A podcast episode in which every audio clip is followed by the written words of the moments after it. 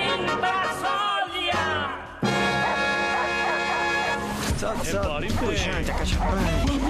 Tira a mão daí. Que isso, menino? Olha, mas que porra é essa? Mas olha Você é um cantor Gente,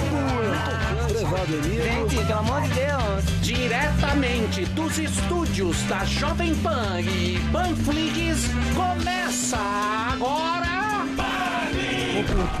Muito bem, muito bem, muito obrigado, muito obrigado. Panicola no ar, meus queridos, diretamente dos estúdios vacinados da Panflix. Além de fazermos testes periódicos que tem dado negativo para todo mundo aqui, graças a Deus, nós somos também voluntários para tomar a vacina. Tanto faz, a chinesa ou a inglesa, não importa, nós vamos tomar uma vacina em cada braço para garantir. Afinal de contas, nós somos sobreviventes. Mesmo com a pandemia que parou esse ano de 2020, mesmo com todo mundo falando daquela quarentena maravilhosa, tudo parou, mas mesmo assim nós chegamos no programa número 100 nessa nova fase da Panflix. sim.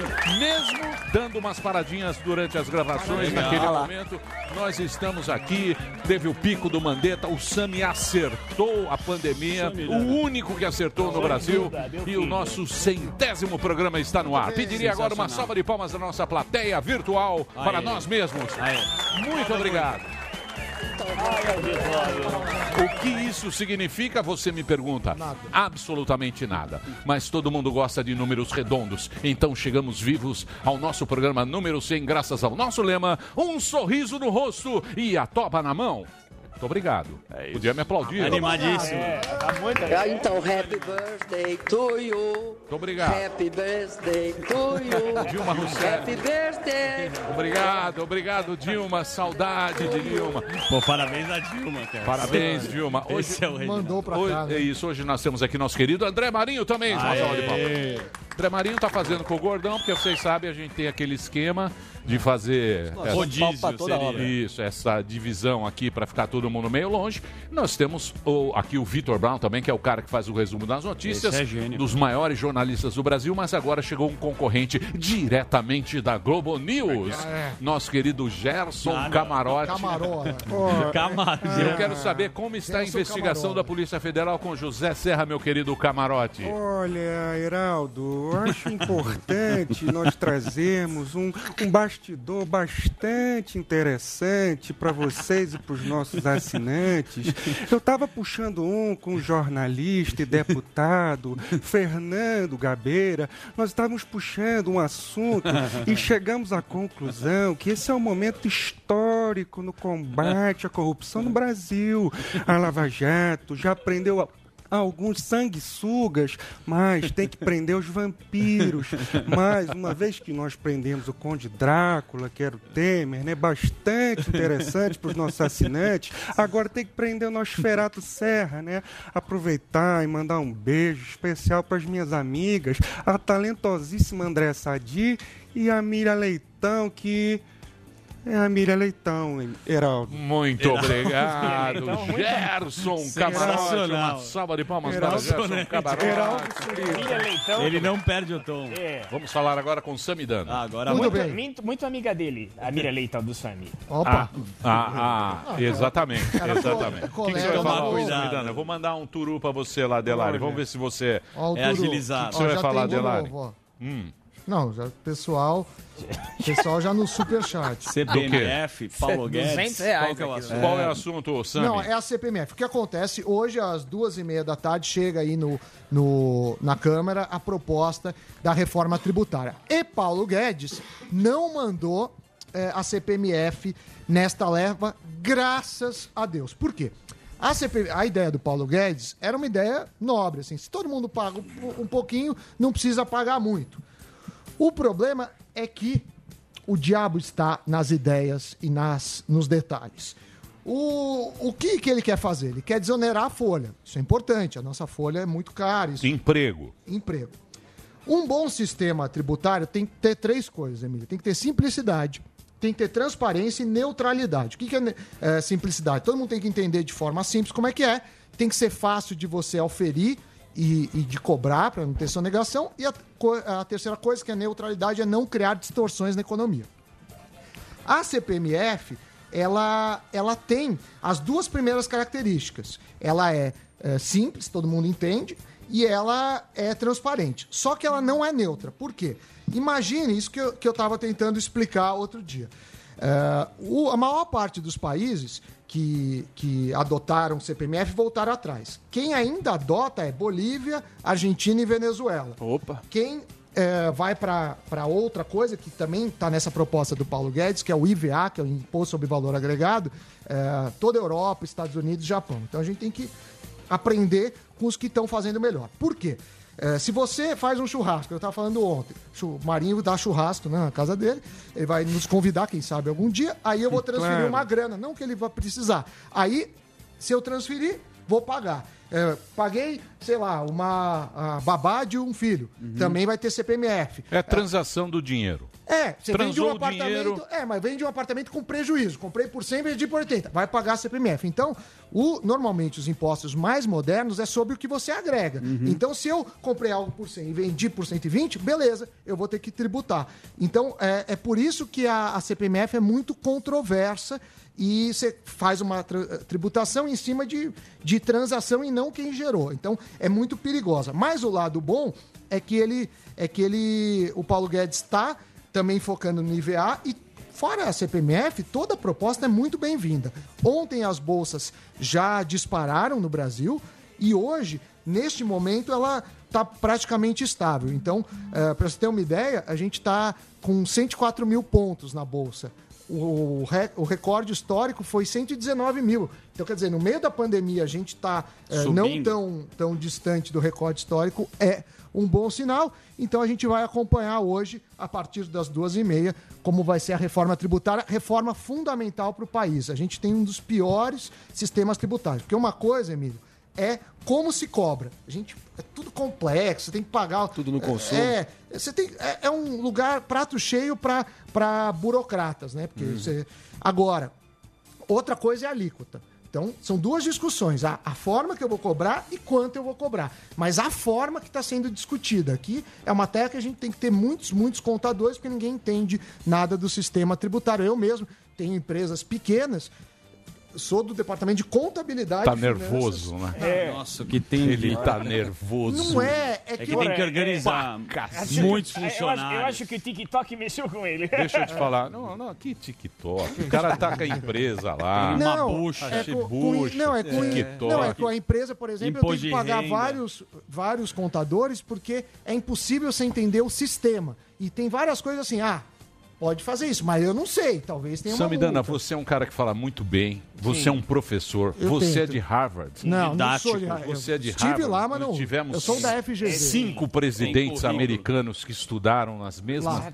Na Nas mesma cadeiras. na mesma Paulo cadeira que você bicho. sentou, na mesma cadeira que você sentou, Fez mas com Guedes. uma foto eu posso demonstrar como vai ser o negócio da CPMF. Pode, Por pode favor, meu Temos a querido, foto? aí ó, é isso aí ó. A CPMF É isso. é isso para as, para as pessoas poderem saber onde é que vai É. cortar, Exatamente. como é que vai ser essa confusão aí. É. É, a CPMF. Pra quem tá no, no Qual que vai cortar? terra de ninguém. Como é que eles vão resolver a CPMF? Difícil. É isso aí, bichão. É, mas isso É, a gente tenta trazer um pouco, eu tento juntar aí com a parte do Vitor pra gente dar um pouco de, de jornalismo, eu, claro, mais na parte eco- econômica, mas é pros nossos. A, Mas- gente, a gente fala assim, ó, vem do pânico, você não precisa mais ler jornal. porque- Exatamente. É- Exatamente. é mas mas vocês Belo podem ter certeza de uma coisa: quem vai pagar a conta somos É claro. nós. Isso que eu fico triste. Vai lá, né, Zuzu. Temos o quê? Vamos Obrigado, lá. Sami. Muito Vamos obrigado.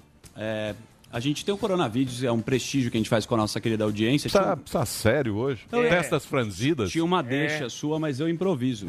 Tinha deixa Tinha minha? lá no TP. Mas o coronavírus, só Ah, pra não, chamar tinha do atenção. show. É, então. Você quer mas- falar do show? Nada, não É precisa. porque todo dia repete a mesma pauta. Não, eu do só país. pensei que você ia puxar, mas deixa eu falar uma Show- coisa. Então puxa. Não, você show que do Zuckerman no Mané, Mané Garrincha. vai ter em Brasília, mas nem era isso. Eu queria falar Não, você pro- quer falar isso? Não era. Era só, e aí, coronavírus, beleza, a gente ia Não, seguir. eu falei. Falou? Falei. Ah, então tá Falei bom. o então. coronavírus. É que eu tava seguindo ali o TP, na verdade. Se eu vou quiser, a prote- gente fala do show. Tava no Emílio, entendeu? Mané Garrincha, show. Não, não, não, não fala, não fala aqui, não fala aqui. Não? Não, Não não. tá certo ainda? Não, dá certo. Tá? Mané Garrincha, vamos fazer um show em Quando? setembro. Setembro. Mas é bom já porque Show são do 500 carro. lugares. É isso aí. Emílio, deixa eu falar do coronavírus rapidamente, com o Delaro que faz essa Não, acho produção. melhor falar do show. Vamos falar do show. Se quiser esse show, você que quer ir no show, depois eu explico como é que vai funcionar lá no meu Instagram.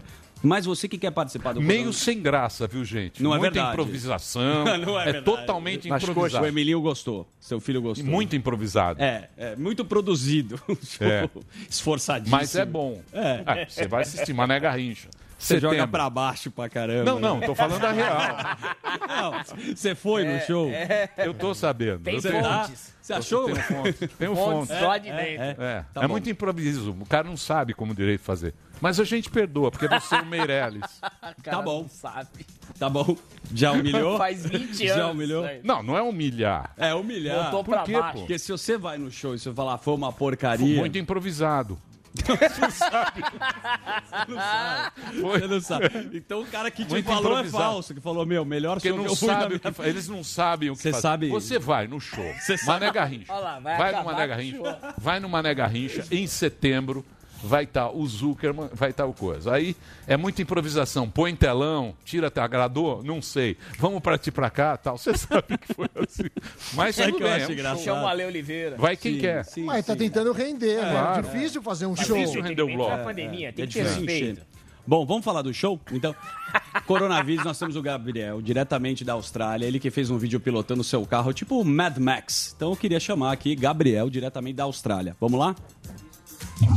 Fala galera do Pânico, meu nome é Gabriel, junto com a minha esposa Andressa, fala aqui da Austrália. Nesse exato momento a gente está atravessando o deserto do Outback, gente morava em Sydney e está indo embora para Adelaide. Aqui o coronavírus em Sydney está um pouco mais tranquilo, Adelaide está também um pouco mais tranquilo, o problema maior está lá em Melbourne, no estado de Victoria. Lá tem bastante casos, as fronteiras estão fechadas. Inclusive, a gente vai ter que fazer uma quarentena de 14 dias a partir que a gente passar a fronteira agora, que falta mais ou menos uma hora, uma hora e pouco para a gente passar. E é isso aí, estamos aí no meio do desertão. Tudo de bom para vocês aí, galera. É isso aí, Valeu, meu valeu. caro. Tá se mudando pra Delari. O, o vírus, o, vi- o vírus chegou na Austrália agora. Legal. Se você quiser, você manda na arroba programa Pânico. Só tem um Delari. Só que ele tava fazendo a produção do stand-up Jovem É. Pan, ele não teve tempo de Tá lá, produzir. o saco do Alan. Entendeu? É, Mas ligado. se você quiser, você pode mandar na arroba Você programa viu o Pânico. áudio? O áudio do vídeo? O áudio é desagradável. É desagradável. Muito É, bem. estourado. Então você, meu querido, que está mo- morando fora do Brasil, você pode mandar pra gente o Coronavídeos. Você que mora fora, mande aí como é que está a situação. O bicho está pegando agora na América do Sul, já chegou na Austrália. É. O que, que é? Que é isso? O que, que é? Moeda. É possível. Vamos Claro lá. que vazou. Claro. Desagradável. Vaza. Fala alto. Vaza. É Você Ah, não ele é. fa- faz um showzinho. Ei, Desculpa, liminho. Muito Vai, bem, vamos vamos agora para Vitor Brown, resumão das notícias. É. O homem que está deixando William Bonner obsoleto. Hoje ele vai falar sobre a investigação da Polícia Federal sobre a campanha do Zé Serra. É. Foi preso sócio do Zé, é isso? É, o. Preso, preso? O fundador da Qualicorp de planos de saúde foi preso na operação aí contra o José Serra. Já tinha havido uma operação há poucos dias contra o Serra, mas aquela era sobre pagamentos da Odebrecht e a campanha dele ao governo de São Paulo. Essa de hoje é sobre Caixa 2 2, é. na campanha ao Senado de 2014 do Serra. Né? O Serra é hoje senador pelo estado de São Paulo, foi eleito em 2014, oito anos de mandato, então foi alvo dessa operação hoje e. Basicamente, a acusação é de Caixa 2, ou seja, ele recebia dinheiro dessa empresa, a Qualicorp, sem declarar a Justiça Eleitoral. Ou seja, por isso o nome Caixa 2, né? um caixa fora daquele oficial de campanha. Não é um esquema novo, não é uma novidade, mas o Serra também se beneficiou É, disso. desculpa interromper, mas é isso que o nosso querido posto Ipiranga quer. Não te- no Caixa 2 também cobra o imposto. Ele quer cobrar Das igrejas. Ele quer cobrar de paga mundo. roubar. É, a menos Não que tem- você use dinheiro em espécie. Sim. Aí sim. você É não uma boa paga. técnica. Ou, ou, ou Mas, um- dinheiro. mas uma Bitcoin. hora o dinheiro vira. Não, Bitcoin. É.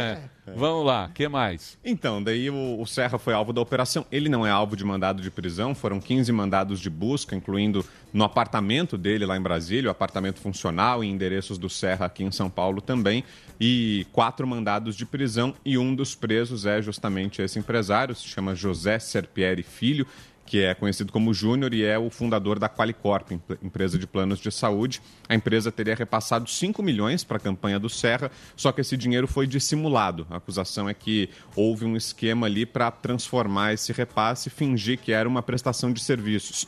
Então houve abertura de empresas pelo José Serra, essa é a acusação pelo menos, e o repasse foi feito. Esses 5 milhões foram dados para a campanha, uma doação eleitoral indevida. Até esse termo, né? O nosso querido Zé Maria, inclusive, sempre fala disso no Pingos, né? Esse termo de doações eleitorais é um pouco controverso, né? Porque ninguém faz uma doação assim de livre espontânea Criança vontade de 5 esperança. milhões. Exatamente. É. Se você quiser ajudar alguém, você faz uma doação para uma instituição de caridade, né? Então, quando há um depósito desse de um empresário para um político, possivelmente é um investimento, né? O Claro. cara tá de E olho. sócio do cara. É uma, é, exatamente. E não, aquela altura não haveria problema. Hoje o financiamento de empresas para políticos é proibido. O Supremo barrou isso depois da Lava Jato.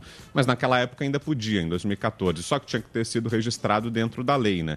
Tanto que depois disso, com a Lava Jato, foram descobertos aí tantos casos de Caixa 2 que o Supremo alterou o financiamento eleitoral. Hoje o financiamento é público. O financiamento privado de campanhas foi proibido pelo Supremo. Até uma coisa discutível, né? Porque é mais ou menos como você cortar o mal pela raiz, assim, não atacar a erva daninha, né? Você cortar todo o jardim. Porque se existem casos de corrupção de alguns empresários para alguns políticos, você combate esses casos, né? O que o Supremo fez foi impedir qualquer doação. Hoje, nenhuma empresa pode fazer doação para políticos, só doações de pessoas físicas ou então o fundão público, que é o que a gente tem, que é o que vai ser usado, inclusive, na eleição desse ano. Mas justamente. eles sempre fazem, é que nem torcida organizada. Não consegue controlar, tira a torcida Exatamente, de campo. é, É, a mesma exatamente, coisa. é uma Eles não conseguem simplista, né? manter a bagaça, aí corta o negócio. E a vacina? Então, e a vacina começou a ser testada hoje, a chinesa, né? Começou a ser aplicada A hoje Sinovac. nos voluntários, a Coronavac, que é a vacina chinesa. Coronavac. Vem do, do laboratório chinês Sinovac e é uma parceria com o Instituto Butantan aqui em São Paulo. 9 mil profissionais de saúde se voluntariaram, vão receber essa medicação. Boa parte deles aqui em São Paulo. São duas doses, então eles estão recebendo hoje a primeira dose, daqui duas semanas recebem a segunda dose e depois de 90 dias, depois de três meses, ou seja, em outubro, os médicos vão avaliar os resultados, vão dar uma olhada para ver se deu certo ou não. Essa é a fase 3, então a vacina já passou pelas duas primeiras fases, que são, digamos assim, as mais complicadas, que são a fase 1 e a fase 2. Nessas duas primeiras fases, basicamente o que eles avaliam é o seguinte: são duas coisas que precisam acontecer simultaneamente. A vacina precisa funcionar, precisa matar o vírus, combater o vírus, e o efeito colateral não pode ser tão grave, porque se houver uma coisa, mas não houver a outra, não serve para nada, né? Por exemplo, se a vacina combatesse o vírus, mas o efeito colateral fosse tão grande, gerasse uma outra doença, uma reação adversa tão ruim, não serviria para nada. E o contrário também, se a vacina não provocasse efeito colateral nenhum, mas não combatesse o vírus, também não funcionaria. Então, essas vacinas que estão na fase 3 já passaram por essas duas etapas, cumpriram a fase 1 e cumpriram a fase 2, e a vacina chinesa agora chegou a essa fase 3, que é a aplicação em voluntários. Porque esses primeiros testes são feitos também em animais, então agora em humanos pode ser um pouco diferente. Mas já há todos os indícios de que é uma medicação segura e dando tudo Então já certo. tem Não, vacina. Mas, É, mas é. tem um ponto que é interessante. A vacina tem a questão da eficiência da vacina. Que assim, nenhuma vacina resolve o problema para todo mundo. Por exemplo, a do sarampo, que a gente toma, a- as pessoas que tomam, 95 a 98% ficam imunes. A da gripe, que a gente também toma, é muito menor, é de 20 a 60%. Então, olha como que é a, a ideia. Se você conseguir eh, vacinar eh, todo mundo, por quê? Porque dependendo da vacina, tem alguns grupos que não podem tomar, tem doenças, pessoas que têm alguns tipos de doenças. Tem também, infelizmente, as pessoas que acham que vacina não funciona, né? Tem- mas, enfim, se você eh, conseguisse vacinar todo mundo, eh, 60% de eficiência mataria a pandemia. Acabou. Se você conseguir 75, vacinar 75% da população, 70% de eficiência, acabou. E com 60% da população, você precisa de 80% eh, de eficácia, né, que eles chamam. E aí, eh, isso é, é, é um, um estudo que acabou de, de sair. Então, quer dizer, vacina precisa ter, precisa saber qual a eficácia dela e quantos por cento da população a gente vai conseguir vacinar. Então, assim, não quero desanimar as pessoas. Zé Gotinha. Lembra? Zé Gotinha. Lembra do Zé Gotinha? Tem uma diferença Zé também. Gotinha era um clássico. Essa É. vacina chinesa, se eu não me engano, tem que tomar duas doses, né? Isso, é. Não é tão Daí fácil. esse é um complicador, porque corre o risco de a pessoa tomar a primeira e depois sumir, né? Ou esquecer É. da segunda dose. Se é uma dose única, é mais fácil, né? Não, uma vacininha ia bem. É, Claro, vacininha ia bem. Pô, que mais, Brown? essa altura. E Então- o Alckmin, desculpa, você falou do Sérgio Olha, e o Alckmin, olha, também está sendo investigado. É, ele foi É indiciado verdade. pela Polícia Federal, mas aí é uma outra investigação que tem a ver com o Rodoanel e com o metrô aqui de São Paulo. Ele teria participado de desvios no Rodoanel aqui em São Paulo. Essa do Serra é sobre um financiamento à campanha dele mesmo, um dinheiro Uhum. E os que ele teria gafanhotos? recebido. E os gafanhotos? Então, Os tem uma gafanhotos tão segunda voltando. nuvem. Tem uma segunda Não, nuvem voltaram agora. agora. Exatamente. É, pode ser a mesma nuvem que Vieram se pegar, é. reuniu, reagrupou outra vez. Mas fato é que tem essa nuvem e o Ministério da Agricultura está monitorando, mas por enquanto o panorama é positivo para o Brasil. Por enquanto a, a expectativa é que eles não venham para cá. O Ministério da Agricultura acha que eles devem ficar ali pelo caminho da Argentina, do Paraguai. Não devem vir para o Brasil, mas pelo menos é essa a previsão de momento. Isso muda muito porque tem a ver com o clima, né? Depende da corrente de vento, depende da temperatura. Então, isso muda muito minuto a minuto, né? Mas por enquanto o Ministério da Agricultura diz que não vem para o Brasil. Por enquanto fica na Argentina, mas é o, o risco é econômico principalmente, né? Porque para os seres humanos o animal não faz nada, ele não vai transmitir nenhuma doença, ele não vai picar, não vai fazer nada disso. O que ele provoca de prejuízo é que ele devasta as plantações. Por onde a nuvem passa tem um prejuízo tremendo. Ela destrói a lavoura praticamente. Os insetos, justamente, eles se juntam para procurar comida. Então eles formam uma nuvem que vai atacar uma pastagem, que vai Isso. atacar uma lavoura. E aí acabam com, com tudo que vem pela frente, mas se tudo der certo, não vem pra cá, né? Muito bem, Brown. Os caras querem que o Dória tome a vacina aqui no superchat do Delari. Quer o quê, o Dória? É, fala pro Dória pra testar no Dória. Mas ele vai hashtag. tomar, Eu né? vou tomar em Ele é- Saint-Germain-des-Prés, talvez. Você tem medo de tomar, Azul? A chinesa sim. Nenhum. Você é frouxo, né? Não, eu tomo. Não, porra. Se eu é tiver. Ah, então Já toma. passou na fase. você, Vai lá, então, toma vai lá. aí. Você tem medo? Claro, A você acha que eu vou tomar vacina de um cara que é discípulo do Mao Tse Tung? Ah, e daí, pô? Toma que não. vacina, pô. Não vou tomar. E o Eu tomo. Você toma, Brown? toma, Eu não. tomo, Eu tomo também. óbvio. Eu tomo. Você viu que na, né, na Inglaterra eles pagam 3 mil dólares pra Aí você eu- ser. aí- aí a 3 gente- mil. aí Olha, cobaia? Cobaia? É, 3 mil. Libras. 3 mil dólares pra você Porra, tomar. não, uma- dá 15 É, conto. Você é a cobaia. É, aqui é voluntário. Aqui, Aqui tem que é voluntário. faixa, né? Na Pessoal da saúde que É. tá Tá tomando. 6,63 a Aqui é por sua conta e risco. A libra tá 6,63. Já pensou? Que loucura, hein? Vamos na testa. Mil libras, 6 conto e 600. É, É. quase o PlayStation do Delari que 18 continua... pau. 18 mil? Não. Mi... T- 3 três mil. mil. Ah, 3 mil? Ah, é, 18 Seis, mil. Mais de três, 18 mil. 18 Quase 20 mil. 18 pau pra fazer o teste da vacina. Delari. Ó o Delari. Vai vender a vacina Vai no lá, stand deve- center. quer vender Delari. seu rim? Eu arrumo aí, ó. O Brown conhece lá os, os caras que vendem rim. O Túlio. É. O que mais? Tá sem Brown, pauta, né, Brown? Brown, Não, eu tenho Sem uma, pau? tem uma pergunta jogo rápido aí, porque a gente vem recebendo umas informações meio espaçadas, assim, sobre a corrida pela Tá vacina. lindo, Marinho. Tá bonitão, né? Tá lindo, tô vendo aqui, ó. Cabelo. São seus olhos, É. são seus Cabelo. olhos mesmo. Qual. O que que você quer saber do Brown? É o capitão, já aderia. É, tá um sucesso. Esse- É o El Capetão. Juro pra Deus. Ah, tô adorando. É. Olha aqui. Capeta. O meu também, era o capitão. cabelo. Tá rolando a corrida pela vacina, né? É. Até pelo prestígio histórico que isso vai trazer para quem for o precursor dessa história. Além da China e da história do Butantan com o Sinovac, quais outras iniciativas estão em estágio avançado? A que está em melhor ponto, que está mais avançada, é a de Oxford, mais Sim. até do que a do Butantan, que é aquela que está sendo desenvolvida pela Universidade de Oxford, seria fabricada pela AstraZeneca e que está em teste aqui no Brasil, na Unifesp, que é a Universidade Federal de São Paulo. Essa está até mais avançada do que a do Butantan. Já começou também a fase 3, que é essa fase de aplicação em humanos, e a vantagem dela é que ela é dose única, né? Ao contrário da do Butantan, que seria em duas fases. Então talvez fosse melhor essa. Mas fato é que tem várias e tem outras chegando também nessa fase 3. Então é possível que ao mesmo tempo a gente tenha várias ficando prontas ao mesmo tempo, não só uma, né? E, e- e é importante ressaltar também que é um tempo muito curto, né, Emílio? Porque a gente está falando de uma vacina desenvolvida em um ano, um ano e meio, porque a doença começou no final de 2019, né? Surgiu ali na época do Natal. foi para outros países a partir de janeiro, fevereiro desse ano, e a gente está falando em vacina já no primeiro semestre de 21. Então, se tudo der certo, em um ano e meio a gente teria a vacina. É muita coisa. É muito Hoje, tempo, um ano é. e meio, né? Não Tem- é pouco, é pouco. Não, não. É pouco Porque- para uma vacina. Sim, é. Então, mas se você pensar bem, a Covid-1 foi há 20 anos atrás. Se eles tivessem investido na Covid-1, é que parou.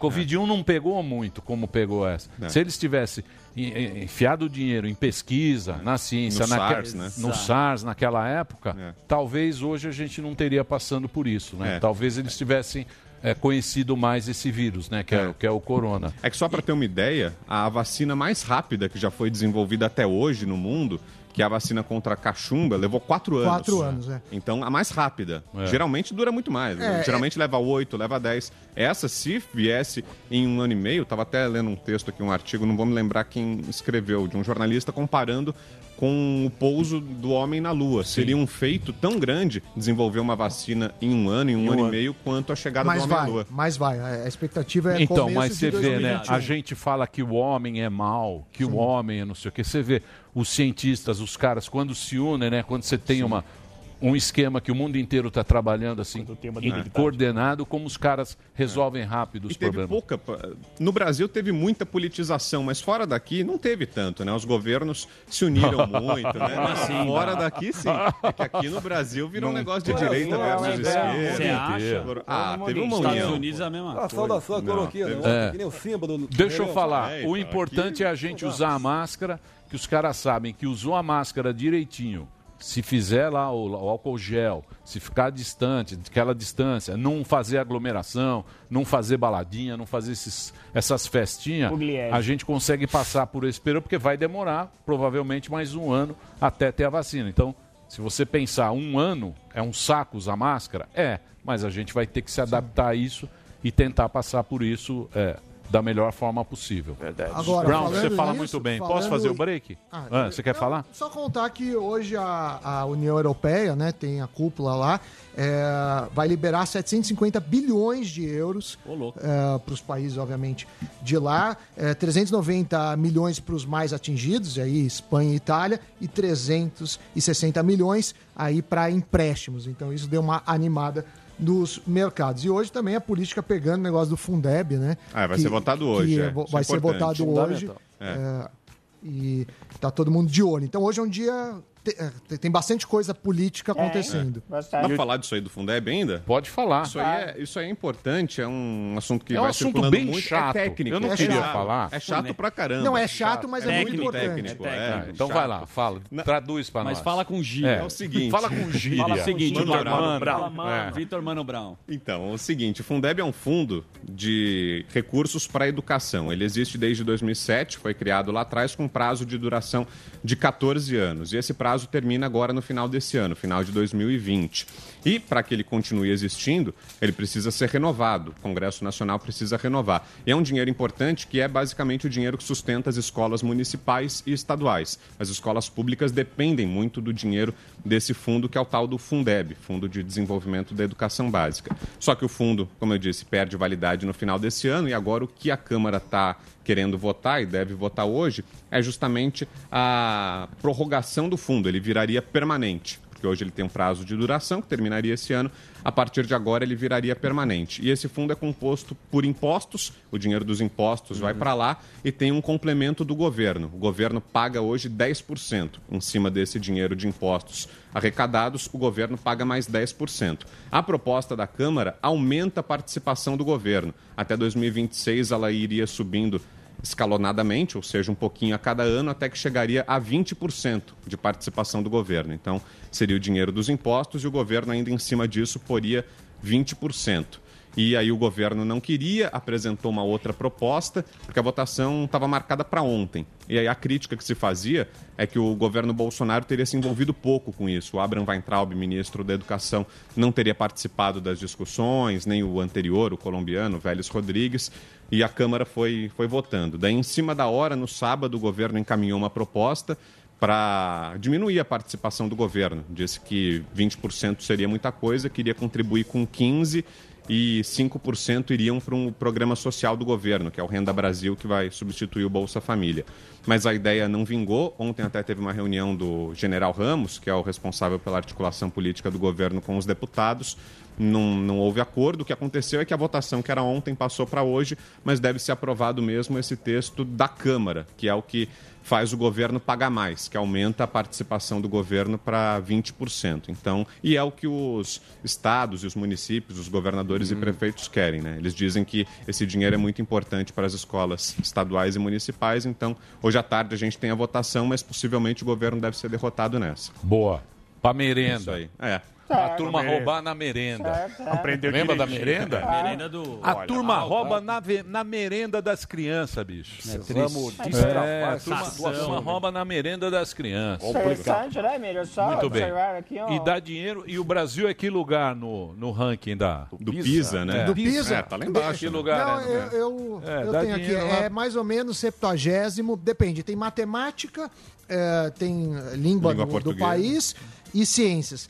No melhor, a gente fica na colocação de número 60, no pior, 70 e poucos, ou seja, é, se fosse E Copa morte, do- morte por Covid. Morte por Covid? Aí nós estamos no topo. campeão. Mas você quer saber agora? Vou fazer um break. acumular? Eu vou fazer, não, eu vou fazer um break rapidinho. Brown, obrigado, Brown. Valeu, gente. Coloca o Você- ontem eu assisti, ontem eu assisti a entrevista. General boa. Heleno? General Foi Heleno. boa. Ele é bom, ele é, muito... Obrigado, Ele não é, É. chato. Gostou? Ele é enérgico. Ele é bom. Ele é bom. O- hoje tem alguém especial? Não, só nós mesmo, só os da casa. Só os Zé Maria tá de férias, tem a Ana Paula. Hoje- Ana Paula Henkel. Hoje, Quem tá de Ana Paula. férias? O Zé, Zé Maria. Hoje, seis da tarde, na praia. 18 horas, aqui na Rede Jovem Pan, na Panflix, o nosso Pingos nos Is com Vitor Brown. Obrigado, Brown. Valeu, gente. Valeu, Valeu, obrigado mesmo. mais. Vamos pro break? Rapidinho. Vamos lá. Tem o João Kepler. Vou falar com o João. Ó, tem um curso legal. Kleber. Você que gosta aqui, ó. Sobre investimento, O anjo falar. investidor. O anjo Sim. investidor vai Conheço estar o João de uma longa dica data. boa pra você. Ele vai estar hoje aí? Presença. Ele, ele vai estar rapidinho aqui porque tem um curso dele, né? É. O outro cara de E espiritualidade. nós temos também o diretamente lá do, da, da prisão lá do do, De onde? do do Zé Serra. Zé Serra. É isso. Daqui a pouquinho então a gente volta e claro, temos Vitor o nosso Moraes. convidado Pedro Calabrese que vai falar com a gente aqui na Jovem Pan. Daqui a pouquinho a gente volta. Esse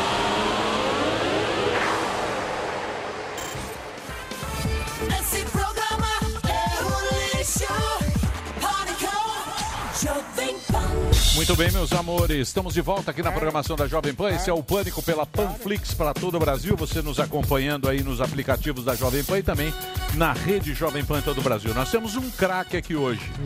Você sabe que hoje em dia a vida não tá fácil para ninguém, não é isso? Muita gente aí perdeu emprego agora na pandemia, as empresas, as pessoas precisam se reinventar. O mundo vai mudando e agora a gente viu que essa pandemia, o mundo mudou e mudou muito rápido. E aí o que, que nós vamos ter que fazer? Fazer negócio, porque negócio sempre vai existir. Mas o mais importante disso é que a gente precisa repensar a forma da gente fazer os negócios, porque isso mudou. A gente já está vendo essa, essa pandemia, 10 anos virou seis meses. Por isso, eu chamei aqui ele que é craque no assunto, que é o João Kepler, o nosso anjo investidor. Ele tem aquele programa que é de grande sucesso. O cara já, já tem mais de 500 negócios, investiu. 500 empresas. Não é pouca coisa, não. Então, ele fez um curso. Tem um curso que a gente gostaria de falar aqui para você. Ele é nosso parceiro aqui da Jovem Pan, que é o Empreendedorismo 4.0. Você pergunta para mim, o que é isso? Eu digo para você, não faço a menor ideia. Por quê? Porque eu sou da antiga geração. Eu também Eu sou, sou da época do caixa. Mas agora a gente precisa mudar a maneira e todo mundo está esperando esse momento. É isso, João? É isso, Emílio. É a nova economia. A nova economia chegou. E nova economia não é só tecnologia, é um jeito diferente de fazer negócio. Exatamente. É, então, Pensar é- diferente. Pensar diferente, mentalidade diferente, tem que envolver propósito. Porque tem muita gente aí, de, como você bem colocou, desesperado, perdeu o emprego, perdeu o trabalho, milhões de desempregados. Então é hora de pensar em negócio. O melhor investimento que existe é em negócio. E aí o empreendedorismo é, de certa forma, um emprego do futuro. Ou seja, uma oportunidade para quem está precisando fazer alguma coisa, vai lá, desenvolve, resolve um problema.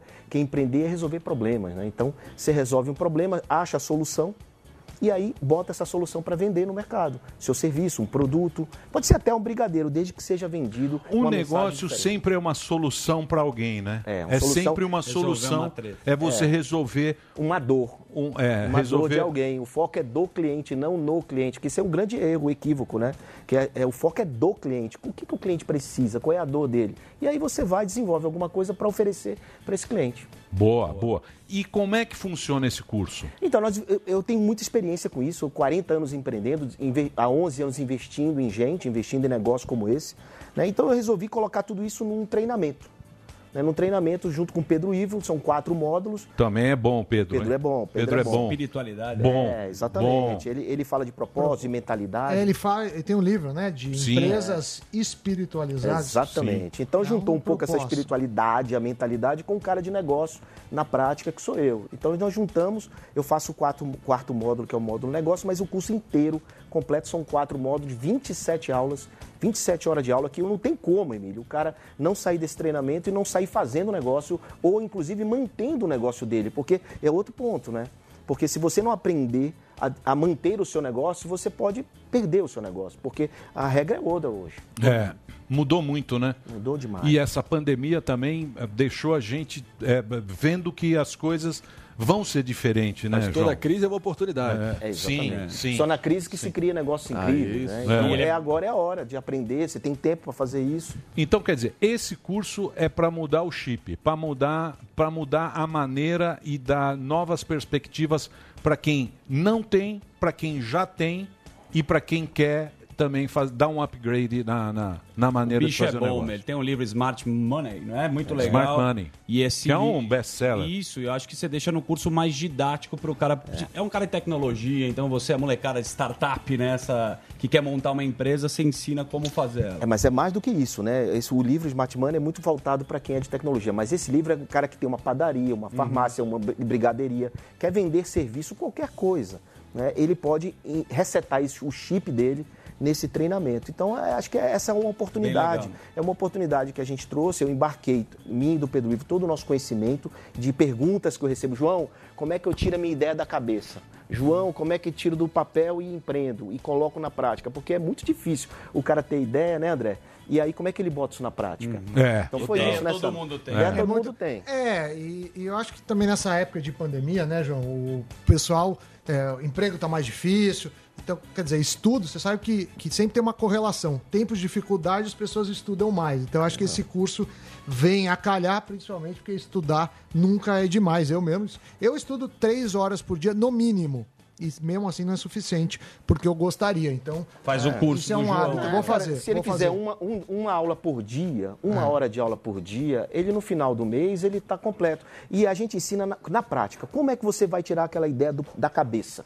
Para meter na realidade. Na, na realidade. Saiu da cabeça, bota no papel e vai para a realidade. Aí valida, Tem esse caminho. Tem, tem esse caminho, te ensina planilha, como você planilhar o seu negócio, como você encontrar o cliente, como você fazer marketing do negócio. Ou seja, não é só teoria, viu? É muito Sim. mais do que isso. O cara, mão na massa, hands-on mesmo. Deixa eu ver. O, o- é o Nil, né? É Nil que chama a empresa É, do, é, do curso? é, Nilcursos.com. É nilcursos.com.br. Legal. Nilcursos.com.br. Ela tem um vídeo aí, Delari? Tem um vídeo aí. Passa o videozinho aí pra galera poder ver. Custa, viu? Tem um, tem um custo. a moeda mais valiosa hoje em dia. A moeda mais valiosa hoje em dia é a atenção. A atenção das pessoas é a coisa mais valiosa que tem. Desmistificando o mundo dos negócios. Encontre o seu propósito no empreendedorismo. Um curso de quatro módulos para você aprender a criar, liderar e expandir o seu negócio na nova economia. Se você tem uma pequena empresa, é um autônomo, ou mesmo uma grande empresa, ou de qualquer forma tem uma ideia que você quer transformar em trabalho, existe uma forma de fazer isso usando as melhores práticas, onde você vai alinhar sua paixão a muito resultado financeiro. Para isso existe o curso Empreendedorismo 4.0. Meu nome é Pedro Ivo Moraes. Eu sou João Kepler, tenho 39 anos de empreendedorismo. Toda essa minha experiência eu embarquei nesse curso Empreendedorismo 4.0. Aproveite a nossa experiência, aproveite para aprender agora. E o que é um pitch? Pitch é uma apresentação. Também é empreendedorismo estar dentro de uma empresa, trabalhar para alguém, ser funcionário e ainda assim trazer e criar grandes ideias e projetos e foca no seu crescimento no crescimento dessa empresa. Pensar em como calcular o valor do teu negócio. E é por isso que estratégia é algo tão importante para o empreendedor 4.0. Comece o curso e se torne um empreendedor 4.0.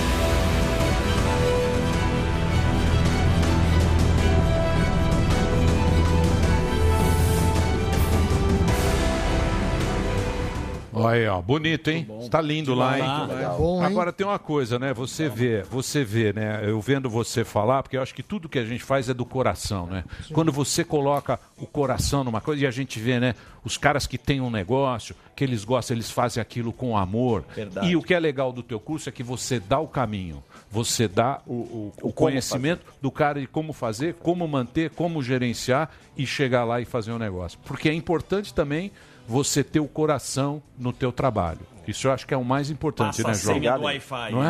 Obrigado, a. É, Você vê essa, história, essa história de ter track record, de ter feito, né? Eu já, eu já quebrei empresa, já ganhei, Sim. já perdi.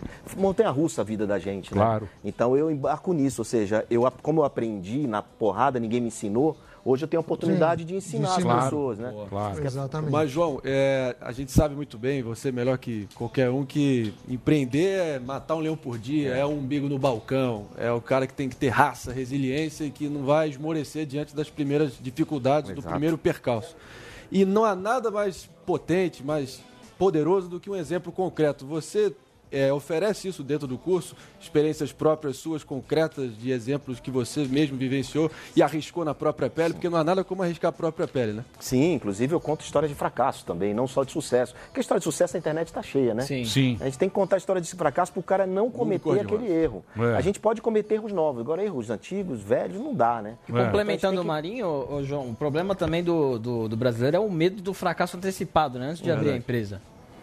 É, cara, o medo do fracasso é uma- é uma coisa inerente a todos nós, né? A gente tem medo de perder, mas eu digo que quem tem medo de perder não come, velho. Então a gente precisa, né? A gente precisa desenvolver. Agora, não é se jogar de um penhasco, tá?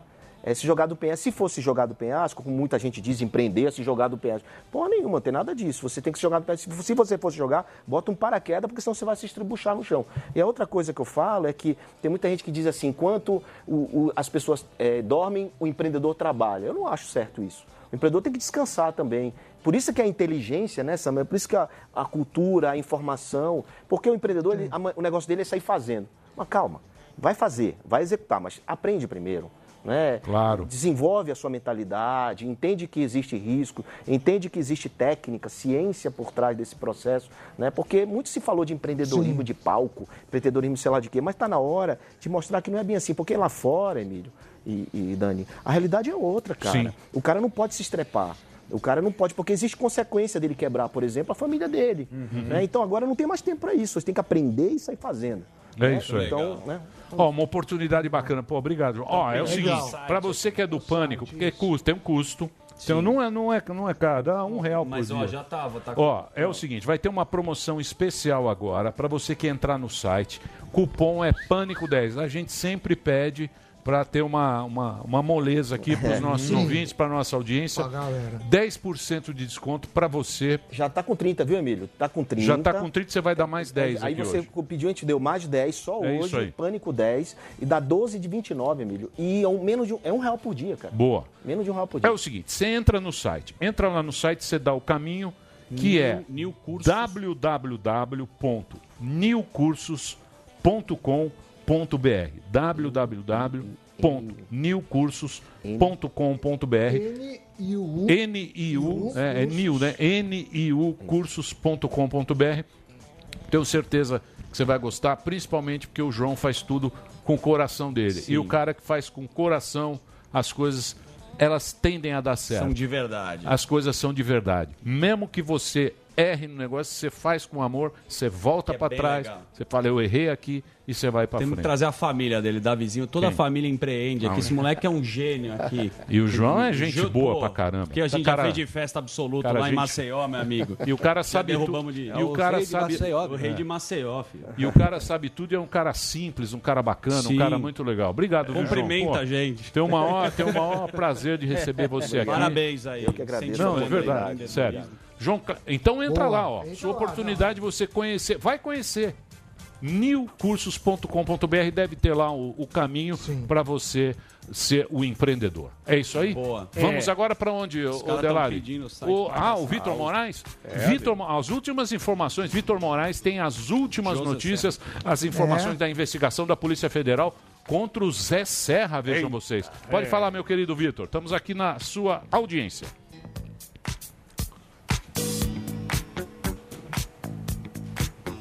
Parece que estamos com um pequeno problema no áudio. Não, não, estamos com um pequeno problema no áudio. Não estou recebendo o áudio do Vitor, que está lá na, na investigação da Polícia Federal contra o José Serra. Se não tiver, eu vou fazer E um tem- break e tem uma rapidinho. notícia também agora. Eu preciso fazer- Secretário da Saúde de São Paulo, o German, deixa o cargo e parece que teve algum problema, o Dória acabou de anunciar, e o infectologista do Emílio Ribas assume a pasta. Reportagem aí da Globo, É? confirmada pela live Doutor do Dória. Jean? Será que é o doutor Jean? Jean Muito bem. Eu vou fazer um break rapidinho, a gente vai checar, vamos acertar esse áudio aí, a gente volta Mais já já aqui na Pan. Esse programa é um lixo. Pânico, Jovem Pan. Muito bem, meus amores, estamos de volta aqui na programação da Jovem Pan, pela rede Jovem Pan em todo o Brasil. Eu, meu querido Samidana, Daniel Zuzu, temos o Marinho aqui, olha o Marinho, que homem maravilhoso. e Alba, o nosso querido Alba, o nosso querido Rambo da varanda, aqui está ele, fugindo, ligando para o doutor Durso. E agora nós vamos conversar com o jornalista da Jovem Pan, Vitor Moraes. Vitor Moraes tem as últimas informações, vamos ver como é que está a investigação contra o Zé Serra, veja. o só. Zé Serra. Pode falar, Vitor. Fala, Emílio. Boa tarde a você, boa tarde a todos nossos telespectadores e ouvintes que estão acompanhando o Pânico. Pois é, eu falo aqui da sede da Polícia Federal. Manhã movimentada por aqui, a Polícia Federal, junto com o Ministério Público de São Paulo, deflagraram mais uma nova fase da Operação Lava Jato, dessa vez no âmbito eleitoral ela apura crimes eleitorais. Foram cumpridos três dos quatro mandados de prisão temporária e estão sendo cumpridos 15 mandados de busca e apreensão. Aqui na capital paulista, no interior do estado e também em Brasília. Inclusive, Emílio, a Polícia Federal bateu lá no gabinete do Zé Serra, no Senado, não conseguiu entrar, mas bateu também no seu apartamento em Brasília e aqui em São Paulo para ter provas, para ter algumas provas sobre essa investigação. A Polícia Federal identificou esse esquema onde o senador Zé Serra indicou a Qualicorp, empresa no setor do ramo da saúde, gigante aqui em São Paulo, por meio do seu presidente, José Seripieri Júnior, que se associou com outras empresas e outras pessoas, eh, transferindo 5 milhões de reais em doações não declaradas, o famoso Caixa 2, em 2014, quando Serra ainda concorria ao Senado. Esses valores seriam repassados por meio de operações financeiras fictícias e societárias simuladas para ocultar a origem ilícita do dinheiro. O que a Qualicorp fez? Ela repassou em três etapas esses 5 milhões de reais. Uma transferência de 3 milhões e outras duas de 1 milhão. Essa operação ela teve por base declaração, a delação premiada e a, também a troca de informações com o COAF. Foi identificado a transferência de recursos também de empresas da área da construção civil e do setor, e do setor alimentício. De acordo com a PF, José Serra atuava já no setor da saúde e agora a PF vai investigar por que o senador Zé Serra não declarou esses 5 milhões de reais e por que, que a Qualicorp fez essa transferência tão alta de 5 milhões de reais. Uma das empresas até foi utilizada por José Serra em 2010, envolvendo a compra de um camarote eh, no, prêmio, no Grande Prêmio da Fórmula 1. Então, agora, Emílio, a Polícia Federal decretou o bloqueio dos valores da conta dos investigados. Zé Serra não foi preso porque ele não é passível, pela Constituição Federal, do crime de prisão temporária. Emílio. É, o Zé Serra é do. Ele é senador, né, o Zé? Sim, Tem São que Paulo. fuder, acabou, Senador. Senador. Posso fazer uma pergunta? Lava Jax. Que perguntas quer fazer pra mim? Não, pra ele. Pra, porque assim, tem uma. As notícias dos portais estão falando que foi o Alcolumbre que barrou, é, é, barrou as buscas do gabinete do Zé Serra. É verdade essa informação? É sim, é verdade. Essa informação é verdadeira. Eles tentaram, bateram no gabinete do Zé Serra lá em Brasília, não conseguiram entrar. Agora vai- vão provavelmente fazer as buscas no seu apartamento em Brasília e nos dois imóveis que ele tem aqui em São Paulo. Boa, boa. É, o, a- como é que chama isso? aí? É o que eles querem derrubar. É, foro privilegiado. Foro privilegiado. Senão não pode entrar no Senado, Exatamente. por isso, não é isso? É isso Exatamente. aí. É isso aí. Obrigado, viu, meu querido? Obrigado as informações aqui diretamente da Polícia Federal, aquele esquema que você já sabe, a gente já tinha adiantado para você, mas nada de novo aconteceu. À medida que as coisas vão se desenrolando, a equipe de jornalismo da Jovem Pan tem prioridade aqui para dar todos os detalhes a respeito disso. Eu adoro quando os políticos vão para a cadeia. Eu também, Ai, eu Eu também, Eu compro, eu vou aqui para embaixo na padaria, pego um espetinho pra Ai, mim e comemoro com uma Fanta Uva. É maravilhoso. É isso, meu querido Alborguete. Claro, é sempre bom ver os políticos o que, que roubam. pinta de novo? Pinta na bunda do povo. E é sempre bom ver esses, essas pessoas que roubam é, o povo brasileiro, rasgam a Constituição e irem pro Chilindró. É maravilhoso, Emílio. Eu sempre comemoro pedindo uma pizza. É isso aí, Um é registro isso. aqui rapidinho, só para os desavisados, dizer o seguinte: é, presunção de inocência até o trânsito em julgado, de- direito à ampla defesa e o contraditório, o devido processo legal, assegurado para todo mundo, qualquer vagabundo desse país. Agora, Depende, ao de quem, contrário cê- de de- aí, depende de quem ser amigo, eu né? não tenho político de estimação, então se ele de fato cometeu tudo isso, que ele pague os seus pecados. Depende- E apodreça na cadeia. É isso aí, é isso aí. cadeia, É isso. Muito bem, então as informações virão aí com a equipe Jovem Pan de Jornalismo. Vamos agora passar para quem? Meu querido Zuzu, Ah, pode anunciar, nossa. você que está tão sim. calado. Vamos Eu, eu sinto você um pouco preocupado. É, não, não, não. Tá, está equivocado. Ontem você estava, ontem você estava, é, você estava ontem tranquilo, Aham. você estava no Aham. relax. Hoje eu sinto você o Não, seu semblante, testas acha? franzidas. Você, você capta muito minha energia, mas eu tô bem e adoro esse papo. Vou falar a verdade. Que papo? Precisamos desse papo. Vou anunciar Ah, sim. vocês. Anuncie. Pedro Calabres é PhD pelo Laboratório Ah. de Neurociências Clínicas. Ele comanda o melhor canal pra mim, que é o Neurovox. Eu quero que vocês aplaudam muito o homem. Ó o Calabres a lenda. aí, ó. Pedro Calabres. Boa. Seja bem-vindo. Pedrox, tudo bem com você?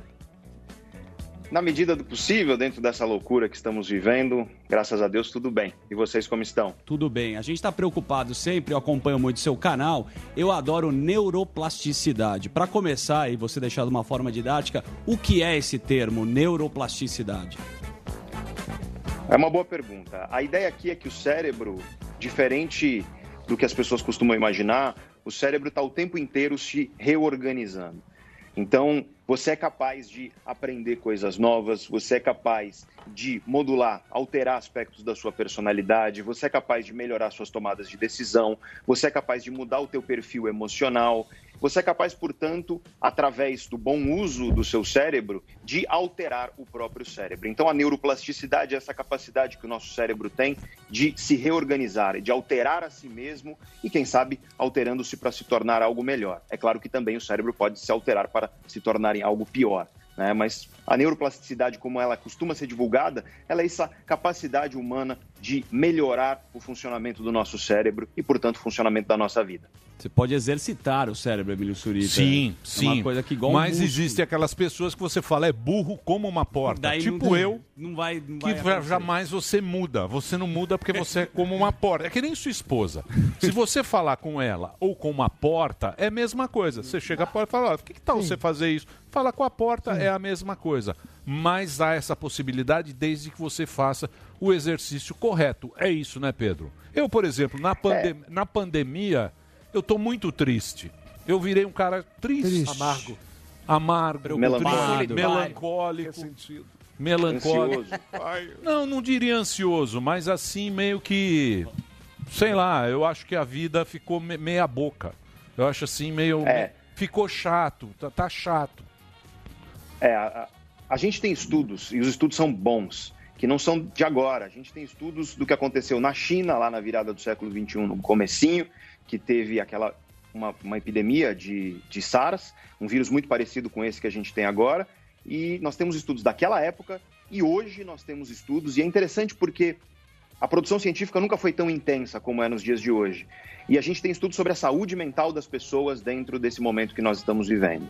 E os dados são claríssimos. A saúde mental das pessoas está afetada. Ela é afetada durante um período de isolamento, quarentena, etc., e também depois.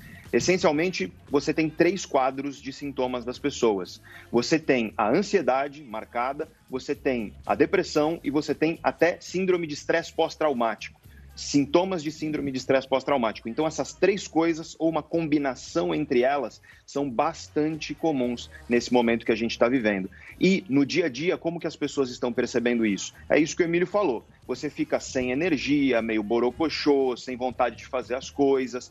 Parece que o dia ele te cansou muito mais do que cansaria se você tivesse em outra época. Então as pessoas têm se queixado muito disso. A pessoa chega três horas da tarde, ela já se sente exausta. Mesmo ela, às vezes, não tendo feito muita coisa, mas ela se sente exausta. É porque esse momento é um momento de profundo estresse, mesmo que você não perceba. Porque uma coisa é o estresse agudo. Você está lá no trânsito, alguém corta a tua frente, você fica muito bravo e você sente que ficou bravo. Outra coisa é o estresse crônico, que vai te mordendo devagarzinho. É como se você tivesse um monte de peixinhos aí mordendo o teu corpo que você não sente, mas eles estão te devorando aos poucos. É mais ou menos esse o contexto que as pessoas estão vivendo nos dias de hoje e é por isso que as pessoas precisam aprender a se perdoar um pouco mais, no sentido de que o teu melhor, o melhor do Emílio hoje, não é o melhor do Emílio do ano passado. A gente mudou, o contexto mudou, teu cérebro mudou, você está lidando com uma série de dificuldades e de processos estressores que você não tinha antes e, portanto, respeite o fato de que talvez hoje você esteja, como o Emílio disse, mais melancólico, mais borocochô, mais Então, é desanimado, isso. tudo parece meia boca. É, não é isso. É o seguinte, por exemplo, vou dar um exemplo para você. Como é que eu posso dar um exemplo? Pessoal- Zuzu? Ano passado a gente tava voando. Tava. Tudo Tava tava, dando certo. De repente É. vem um gatilho emocional, é uma É. sequência de porradas que você toma que é difícil de levantar. E aí o seu cérebro liga o modo automático. Não é, é, Então, mas é o seguinte, por exemplo, o que a gente sempre ouviu dizer é vamos viver um dia a cada vez. Não é isso que todo mundo fala. Todo mundo fala assim, não, vamos viver um dia, vamos viver o agora, vamos viver o presente, vamos viver o hoje. Mindfulness. tem a vida do hoje. Isso. Isso é muito legal. Aí beleza, aí veio a pandemia. Quando veio a pandemia, você fala, olha, que bom isso. Posso morrer amanhã, vou viver o hoje. Aproveitar. Vou Isso. aproveitar e viver. o- Aí você vive, vive o hoje. O hoje nosso é um hoje muito parecido, que não tem mais final de semana, Sim. não tem mais uma baladinha, não tem previsão de férias, ou seja, não tem nada, é o hoje. É o agora, é o quê? É o viver agora. Mas é ruim, hein? É um- não tem é válvula um em calabrês. É um domingo Não infinito. tem uma É, válvula, de escape, não, Não tem, tem. um Não sai a- 222, Isso. Não tem um chopinho. não tem um chopinho, Tem não um chopada. Não tem um futebolzinho. Não, não, Não tem, tem nada. nada. É o hoje. É o hoje, o agora. Então isso aí. E o agora tá ruim. O agora. Então é meio balela esse negócio normal. de vamos viver o meio normal é ruim. A ideia, Emílio, eu entendo perfeitamente. É, a ideia. é, eu, eu não gosto dessas perspectivas que são radicais, do tipo, viva só o agora, viva só o hoje. Porque o nosso cérebro, ele é dotado de memória e, portanto, ele lembra. O nosso cérebro é dotado de capacidade de planejamento e de vislumbrar o futuro. Isso faz parte do funcionamento natural do cérebro. A ideia de você viver só o agora, essa ideia de viva como se você estivesse vivendo o seu último instante. Mas se você estivesse vivendo o seu último instante, você estaria aí fazendo isso que você está fazendo? É, eu estaria aqui numa entrevista? É, essa é uma ideia que eu acredito que ela empobrece uma ideia que é importante, que é de você aprender a saborear o que você está vivendo enquanto você está vivendo. Essa é uma ideia que é importante, os estudos mostram que isso é importante, só que acontece que estamos num momento onde, se você olha para o mundo tal e qual como ele está acontecendo, você vê muita angústia, você vê muita dor, você vê muito problema, não tem as válvulas de escape típicas que as pessoas têm, como, por exemplo, o final de semana, a fuga que a gente tem da própria realidade. E todo esse estresse que eu expliquei anteriormente, somado a isso, faz com que o dia a dia das pessoas esteja um dia a dia meio chato, um dia a dia meio complicado de você dizer que, nossa, que maravilha. Então temos que ser realistas. Não dá para você ser positivamente irracional, dessas pessoas que falam: nossa, isso é uma benção disfarçada, nossa, isso é uma delícia e uma maravilha. Sabemos que estamos vivendo um momento muito crítico, muito difícil, mas também sabemos que ele vai passar. Só que o processo de ansiedade que a gente vive hoje é justamente o desejo de que isso passe. Então, por mais que hoje seja apenas o hoje, as pessoas estão sim o tempo inteiro querendo que acabe esse momento que a gente está vivendo. E isso gera ansiedade. A ansiedade ela é necessariamente algo que está associado a uma perspectiva do futuro. A ansiedade, imagina, tem um bom livro sobre ansiedade que chama Zebras não têm úlceras. Porque zebras não pensam no futuro. Quando você vê a zebra lá no documentário, ela tá tranquilona, aparece um leão, ela foge. Se ela sobreviver, ela fica tranquila. Se ela morrer, já foi. Então, zebras são diferentes dos seres humanos. E Nós os temos homens- uma capacidade de olhar para o futuro. E é essa capacidade de olhar para o futuro que tem feito a gente ficar muito ansioso sem perceber, Emílio. Esse que é o ponto. A gente não percebe, mas está, porque a gente está querendo que isso que a gente está vivendo acabe. Então, quando você quer que o agora acabe para você chegar num futuro diferente, é você olhar para o futuro e ficar ansioso perante esse futuro. É legal. É, fica- Pedro, parece os prisioneiro, Os né? homens têm medo do, do- A zebra é diferente, que ela sabe que ela não, nem tá pensando se ela vai morrer. O homem não sabe, tá- tem medo do leão ser atacado, ele continua com esse medo a vida inteira. Então a gente projeta esse medo. O medo da morte. O medo da morte. O tempo inteiro a gente convive com isso. E eu queria fazer uma pergunta pro, pro Pedro, que ele tem um vídeo muito interessante chamado Desamparo é, Aprendido, que você fala da, Aprendido. isso, que você fala da sensação de impotência, a falta de controle, né? Eu queria que se você dissertasse sobre isso e se a gente tá, é, co- como vai ser é, reverter é, isso ju- justamente na pandemia, que você fala que a gente adota uma postura né, nessa questão do desamparo. Tô meio adrilho, está nessa pergunta. É, a postura passiva na vida, que tá todo mundo vivendo meio passivamente na questão por conta dessa pandemia. Como seria esse desamparo apre- aprendido e como sair dele? É, excelente pergunta. O desamparo aprendido é um fenômeno que foi observado desde os anos 70 na psicologia e é um dos fenômenos mais robustos dentro da ciência que estuda a mente e o comportamento dos seres humanos. A ideia é a seguinte: quando uma pessoa ela sofre e pode ser um obstáculo, pode ser uma dor, pode ser uma perda, pode ser uma dificuldade de todos os tipos, emocional, financeiro, não importa. Mas quando uma pessoa sofre e ela tenta melhorar e não consegue, e ela tenta melhorar de novo e não consegue, e a cada tentativa de melhorar ela não consegue, o que acontece é que o cérebro dessa pessoa internaliza o desamparo. E aí a pessoa começa a adotar uma postura passiva e ela vive ansiosa. Ela tem medo de tudo e ela, apesar do medo, não se move para mudar a situação, ela se torna passiva. Isso está associado, inclusive, a quadros de depressão, por exemplo, e o momento que a gente vive é um momento onde certamente nós podemos observar um quadro disso nas pessoas, porque afinal de contas, em todas as esferas possíveis da sociedade, você tem uma certa impotência nossa perante tudo isso que está acontecendo. E é justamente a impotência que faz com que a gente aprenda esse desamparo.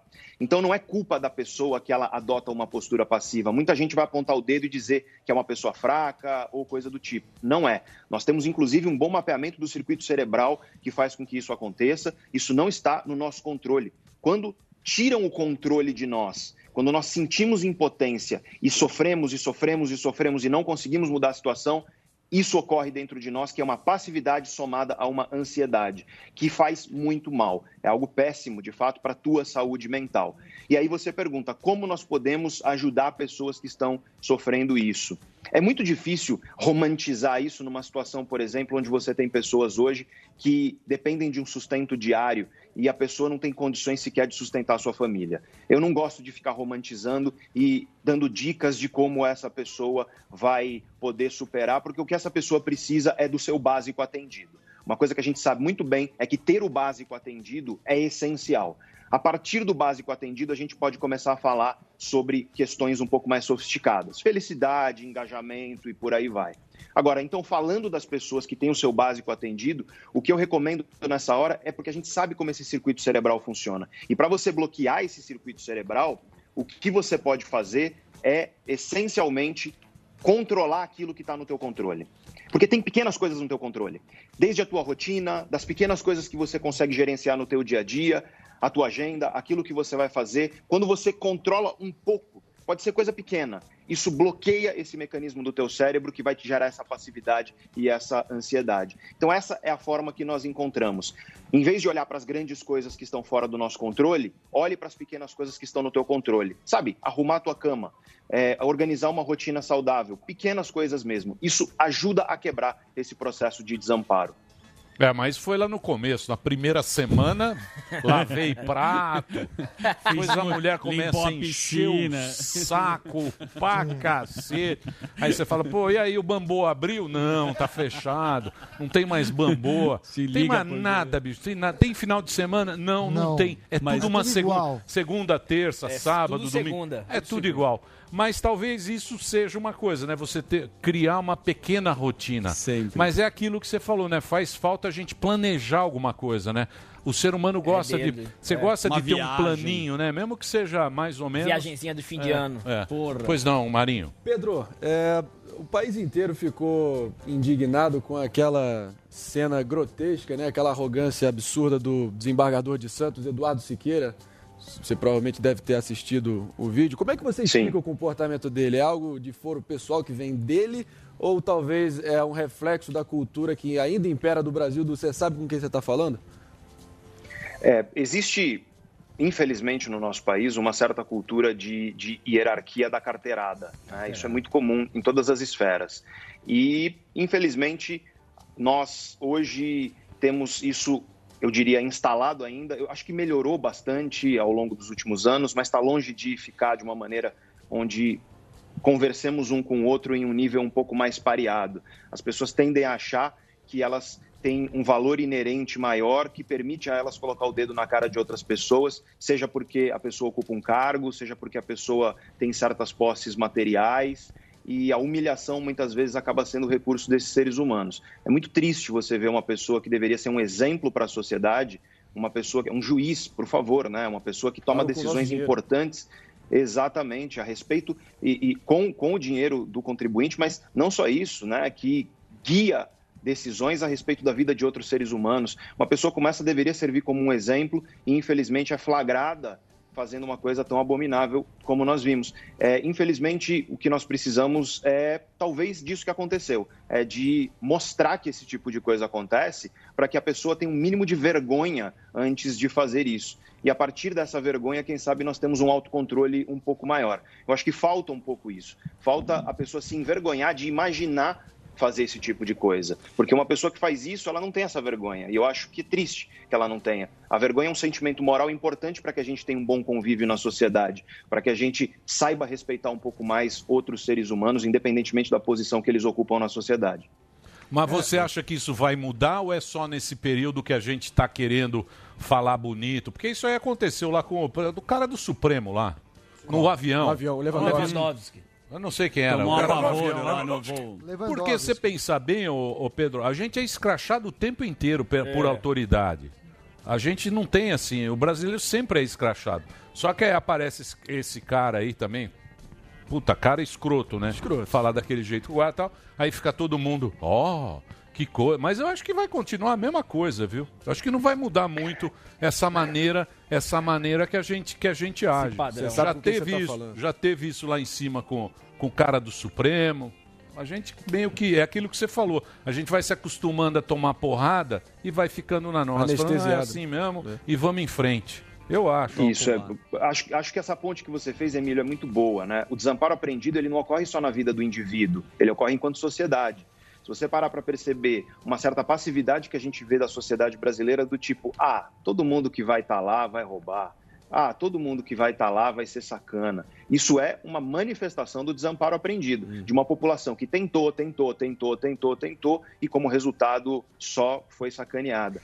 Então eu vejo, eu vejo essa manifestação. É, eu entendo a tua perspectiva. Eu não acho que vai ser uma coisa que vai sumir da noite para o dia, de maneira alguma, porque mudanças culturais elas demoram, elas costumam acontecer aos pouquinhos. Gerações, eu, né? Pessoalmente. Gerações. Exato, exato. Então talvez a gente não viva para ver um Brasil livre disso, mas eu acredito que a gente viverá para ver um Brasil que terá um pouco menos disso. Acho que essa é a questão. Se te- temos que ser racionais, não vai ser uma revolução do dia para a noite, mas eu acho que hoje em dia nós temos mecanismos de monitoramento de autoridades que, que permite que a gente fuja um pouco a isso. A grande questão aqui, eu acho que ela é fundamental, é que a autoridade é fundamental, é muito importante. Nós não temos que negar a importância da autoridade, desde a autoridade dos pais perante um filho, por exemplo, a autoridade de um professor perante a sala de aula e das autoridades públicas. Só que o que tem acontecido é uma confusão entre autoridade e autoritarismo, né, que é a autoridade imposta através de carteiradas, sejam elas quais forem, a força, goela abaixo. A autoridade que envolve o respeito e a confiança, ela é importante. Já a autoridade que se fortalece a partir do medo, que se Eita. fortalece, porque o que, que- o que esse sujeito fez foi querer incutir medo naquele, naquele rapaz. Né? E através do medo ele quis mostrar sua autoridade. Isso é autoritarismo. Eu acho que precisamos menos disso e precisamos de mais autoridade num sentido de respeito, num sentido de confiança.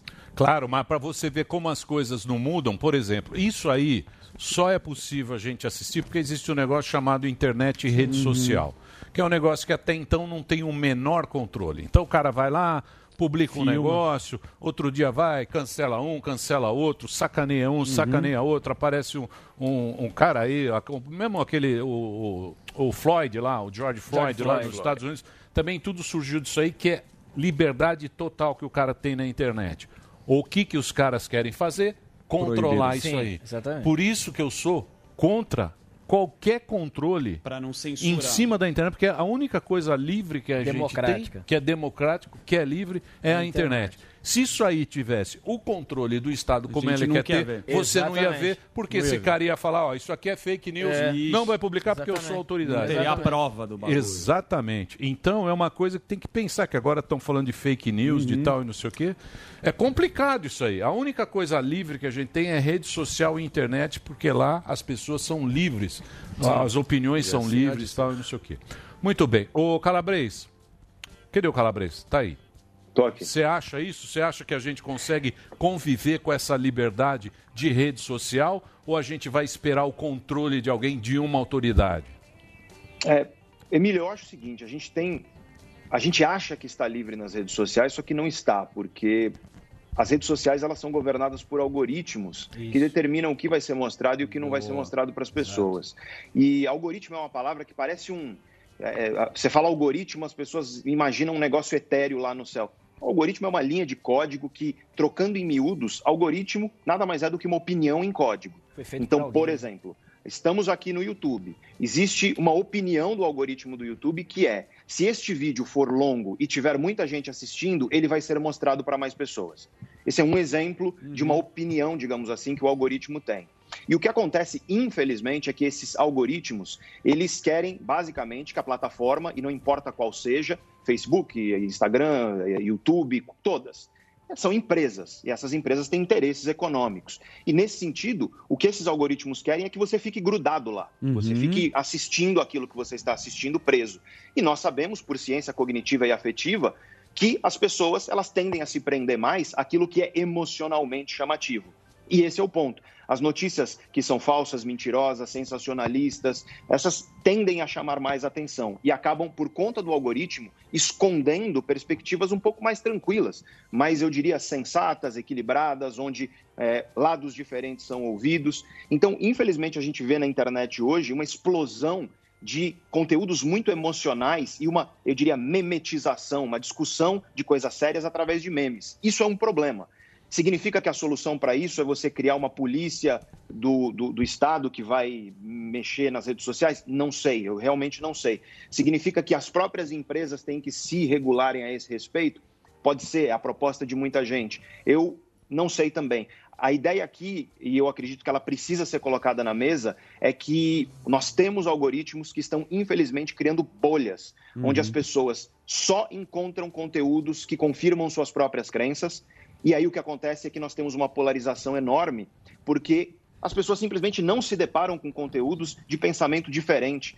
Isso vai gerando uma estranheza quando você encontra algo diferente do que você pensa, e isso gera inclusive agressividade, que você vê hoje em dia que as pessoas não conseguem encontrar uma opinião diferente sem pegar várias pedras na mão para atirar. Eu acho que nós temos que pensar isso na complexidade que envolve. É, eu não sei Mas te você acha responder que o porque é uma Estado- coisa que está Você acha que o Estado tem que interferir nisso? Você acha que vai Eu ser uma sei, comissão, Emílio, o gabinete Eu do não- eu não- bom, o homem bom e o homem não- ruim? Não. O sagrado é complicado. Eu não sei. né? eu- O eu- sagrado e o Eu profano não sei, é é muito complicado, porque essa é a questão, né? No- no- eu, eu acho que essa questão, na verdade, ela não tem uma solução ideal. Ela vai ter uma solução que vai ser o menos ruim de tudo. Porque se você parar para pensar, no fim das contas, no momento em que você começa a policiar uma rede social, vai surgir outra que não é policiada. Uhum. É, então, é, é interessante você perceber que as linhas de fuga, elas existem. E, em termos de comportamento humano, as pessoas não vão deixar de prestar atenção naquilo que produz emoções fortes. Você não vai fazer uma mudança para uma educação filosófica e todo mundo vai virar Sócrates e Platão. Nós tendemos a olhar mais para as coisas e compartilhar mais coisas que são emocionalmente marcantes.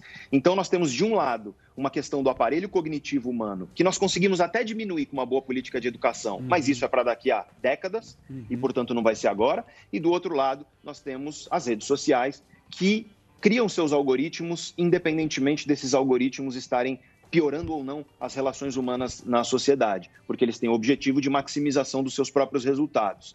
Se é o Estado que vai intervir no meio disso para ajeitar as coisas, eu, eu não sei. Eu acho que nós precisamos de um painel de profissionais de todas as áreas que isso envolve, gente gabaritada mesmo, que estuda isso, porque tem gente com doutorado nisso, pós-doutorado nisso, para pensar alguma solução. E eu garanto que a solução que vier, ela não vai agradar todo mundo, porque não tem solução ideal para esse problema. É, muito complexo para a gente arrumar uma solução simples. Eu piro Muito nos bem. algoritmos. Bom papo, hein, do Pedrão foi- sempre dando show. Pedrão Tava com saudade do, do, do Calabres. Ó, o, o YouTube dele é Neurovox. ele Muito tem, bom. Ele tem um YouTube show de bola, Bom é. Neurovox e o Pedro Ponto Calabres. Eu vou fazer um break rapidinho. O Instagram, uma o Instagram dele é, Pe- é Pedro Ponto Calabres. Muito legal. Eu vou fazer um break sobre rapidinho. Vou fazer Sobre uma- o quê? Os algoritmos? Algoritmos, os dados, quanto vale. Se a gente sabe que mapeando as suas informações, a gente consegue vender para publicidade. Você tá muito triste, É. Zuzu. Eu não tô, tu imagina. Um break rapidinho, já já eu volto. Mande a sua pergunta, Pedro Calabres dando uma aulinha aqui hoje aqui pra gente. Já já a gente volta. Nós vai ali, volta,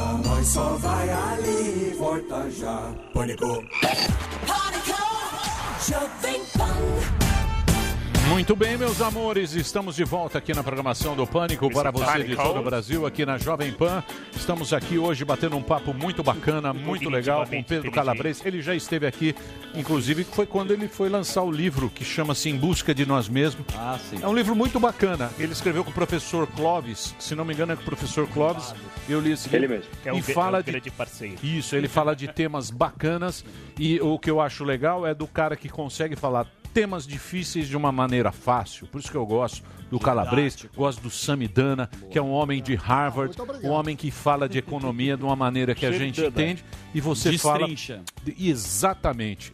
É difícil conseguir falar fácil de temas complicados e temas Uma de perguntinha, histórias. Emílio. Pois Vai não, lá. Sami, pode fazer. Ah, não, eu. Sabe que o Pedro Calabresa, eu não conheço pessoalmente, mas admiro muito o trabalho dele. É um cara que estudou, tá no alto nível, né? Joga a Série A e vem aqui falar com a gente Indireta. as coisas. Agora, eu tava conversando no intervalo que a gente ainda não sabe muitos efeitos. é, por exemplo, nas crianças. Eu tenho um filho de 4 anos e eu vejo que ele tá meio abalado na pandemia. Eu não sei o que fazer direito, porque ele, ele eu falo, você tá triste? Eu vejo que ele tá. Qual o motivo? Ele, eu acho que nem ele sabe. Ele fala, não quero falar. Então, assim, tem alguma dica para os pais? Porque as crianças estão. Toque, né? A- as crianças estão. Não, rock. Toque, toque. Ah, toque. A- a- as crianças estão em.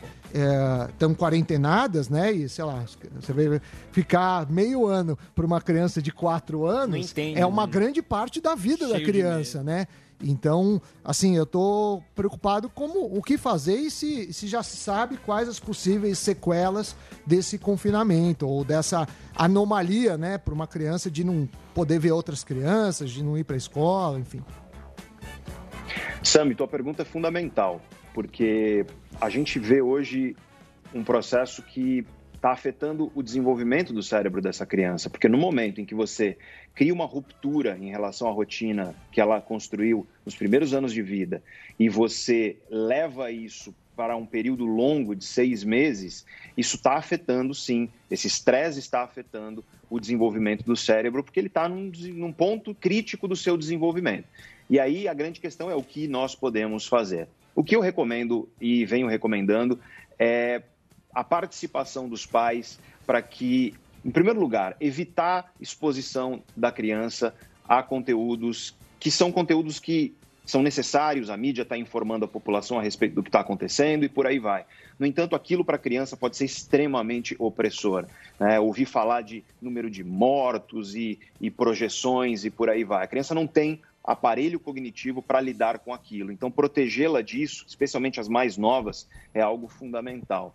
Outra coisa importante é uma certa transparência dos pais com os filhos, uma conversa aberta sobre o que um está sentindo, o outro está sentindo. Eu acho que é importante você perceber que a criança ela compreende, ela sabe dialogar, especialmente uma criança, por exemplo, como é, de quatro anos, como o teu filho.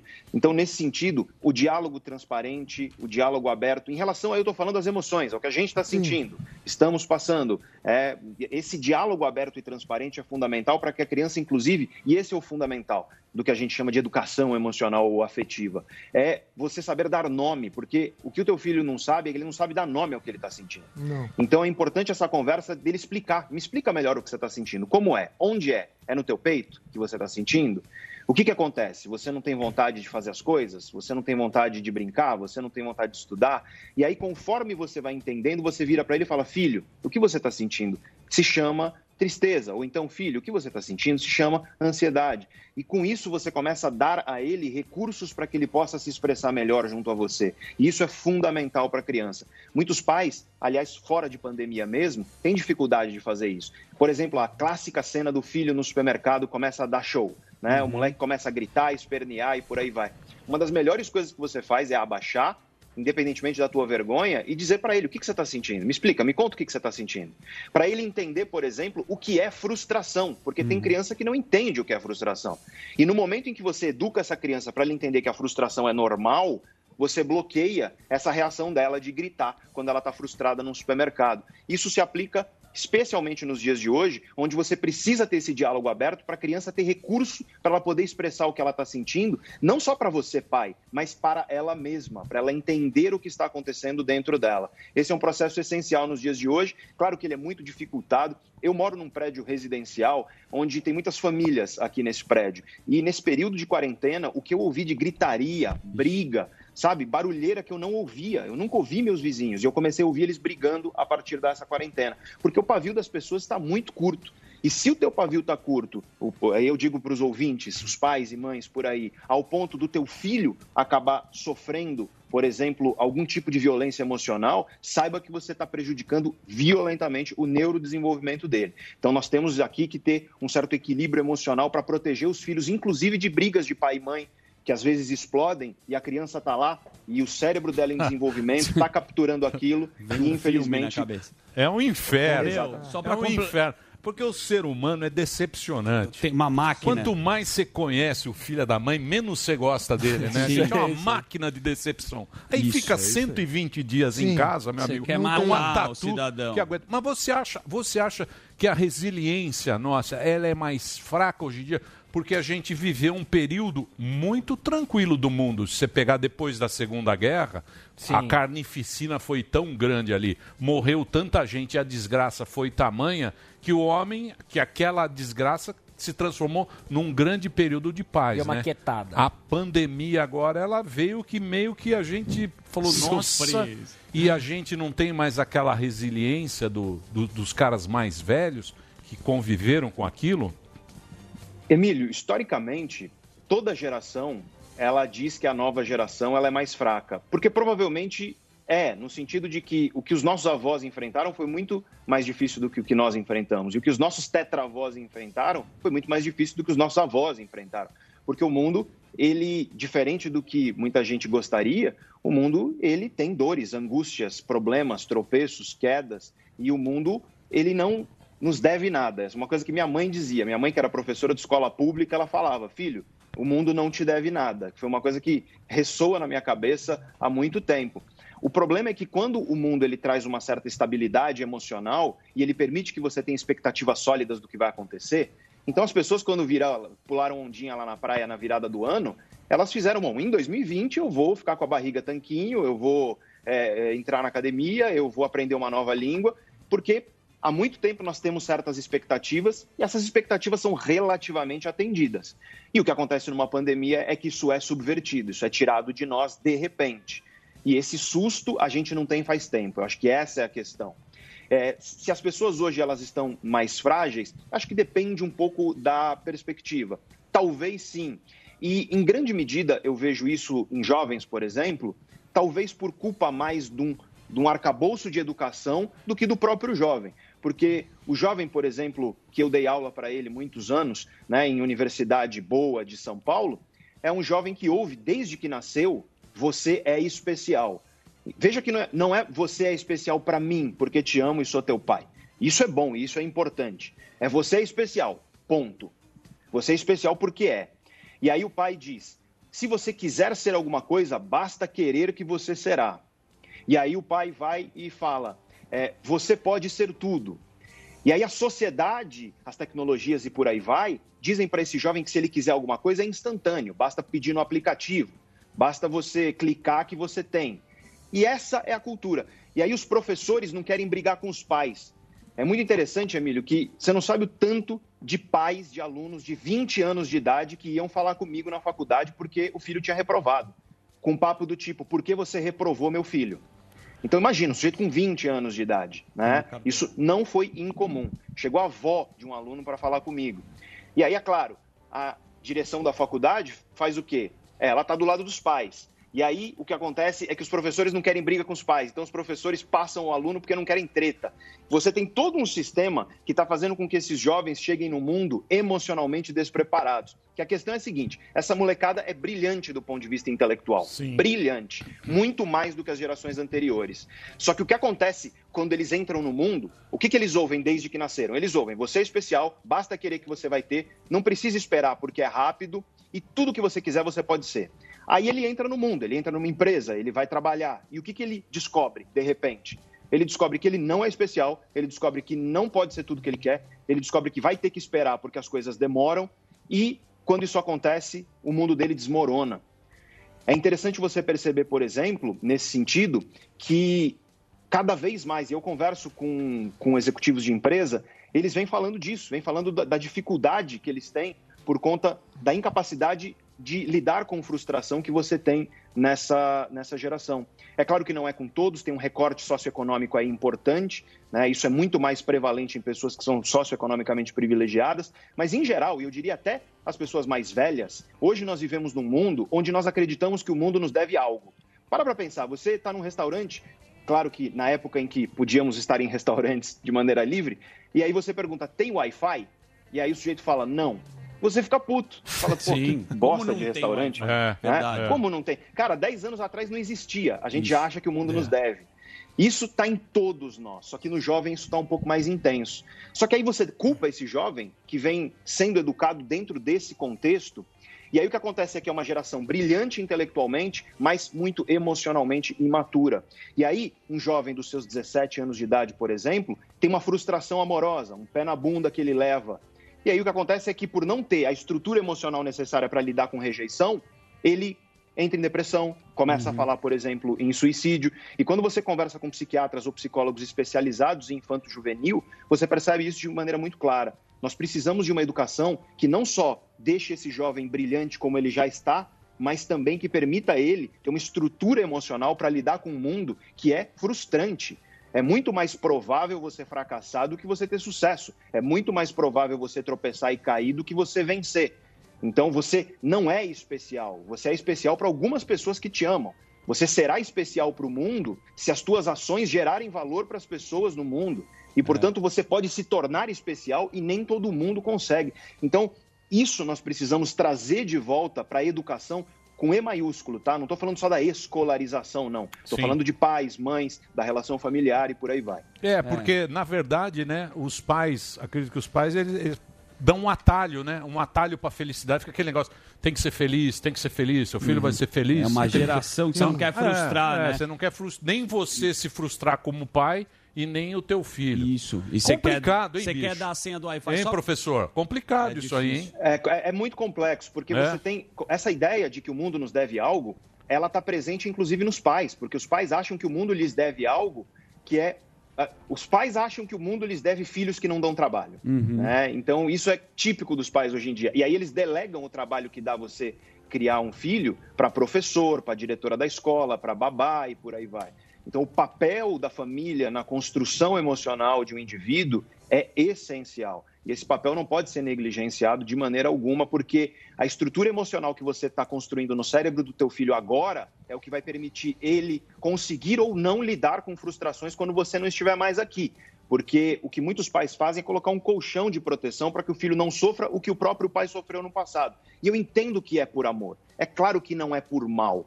Mas a questão é que, como diz o ditado, é, o caminho para o inferno está pavimentado de boas intenções. Então, nós temos que refletir que nem sempre você dizer o que a pessoa quer ouvir é o mecanismo de uma boa educação. Uma boa educação ela envolve você dizer o que a pessoa precisa ouvir e não necessariamente o que ela deseja ouvir, porque isso vai criando uma série de problemas que envolvem inclusive a incapacidade de lidar com a diferença. Inclusive, quando você vê, por exemplo, uma pessoa que você admira, e aí essa pessoa que você admira fala alguma coisa com a qual você não concorda, aí você vê e fala: Ah, então eu não quero mais ouvir essa pessoa.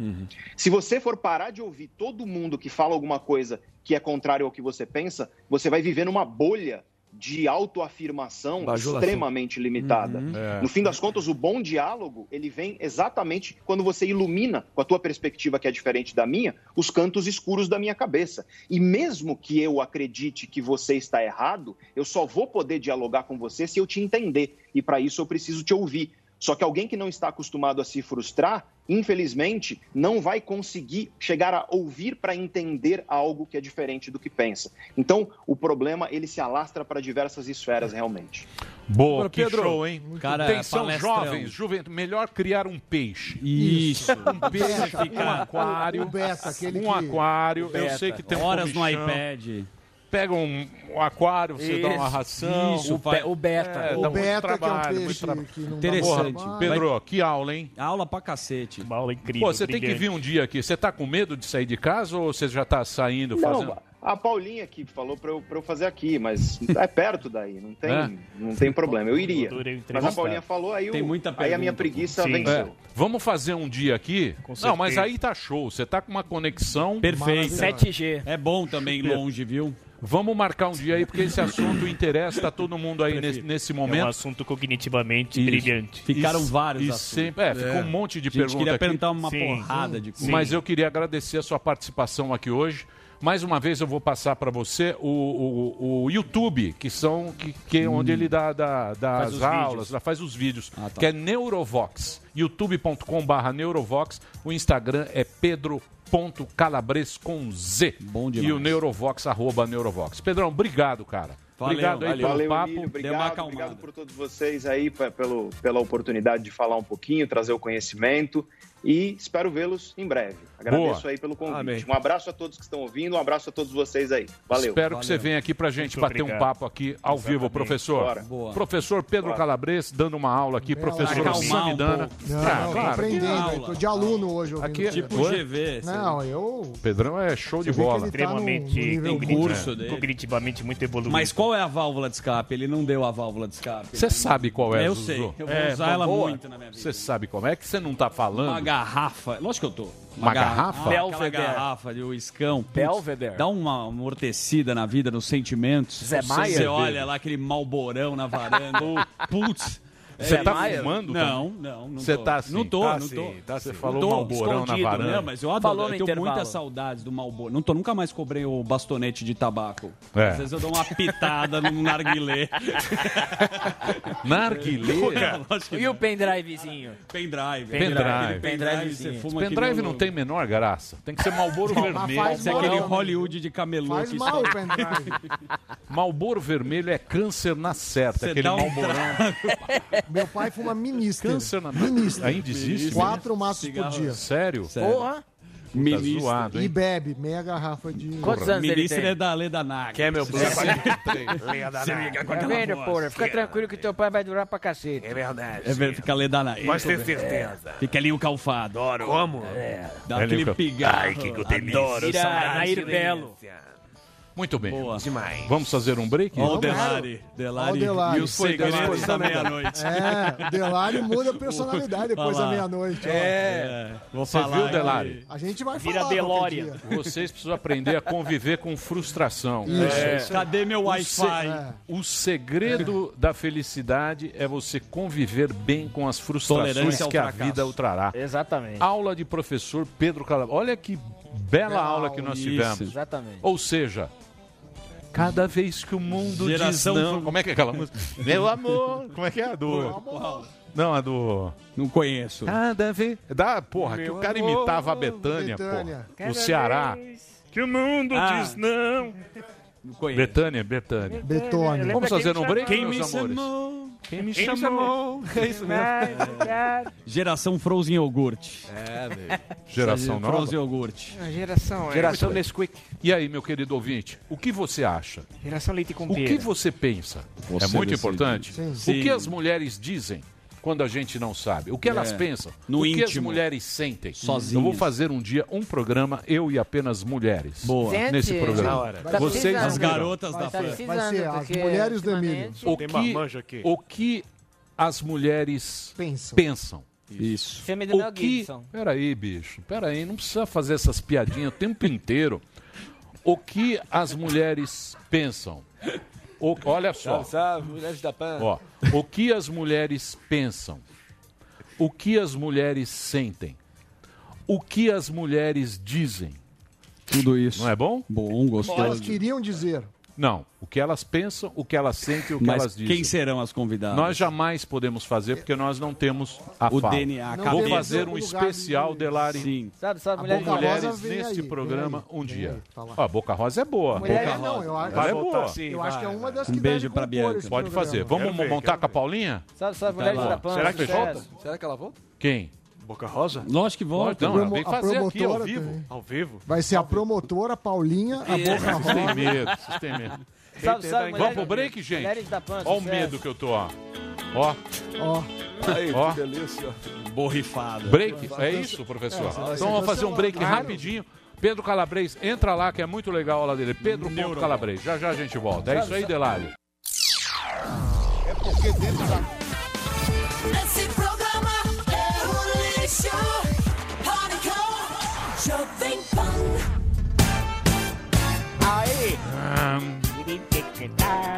Boogie Wonderland. Muito bem, meus amores. É isso aí, bichão. Vamos, Nelson. Vamos David. Olha, muita gente gostou do papo hoje com o Pedro Calabres. Muito obrigado ao professor. Sim. É, que mais? O que, que temos aqui? Hoje tá meio Morno. bem morno o programa. Pedro Calabres matou a pau, Lilian Ribeiro. Meio barro. Lilian Ribeiro, temos a Luciana AX, entrevista maravilhosa. Só estou ouvindo verdade sobre a geração. É. Também deve ser velho, né, meu? Os velhos também. Os velho também. É, Zoa, velho- né? Velho gosta de dar uma Eu zoada nos jovens. eu ia perguntar sobre o Joe Biden nos Estados Unidos, que virou uma máquina de gafes. Você deve estar acompanhando, Emílio, né? Do que? Do É, Joe Biden? É, tá, ele- tá, estágio tá avançado zoado. de senilidade. É, tá veinho, né? E eles estão guardando ele no, no sótão, né? No porão. E quando ele mal Tá vê a luz do dia.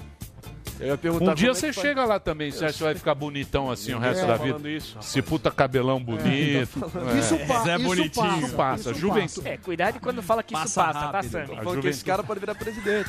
Complicado. O Biden, é, mas vai ser nos que os caras estão.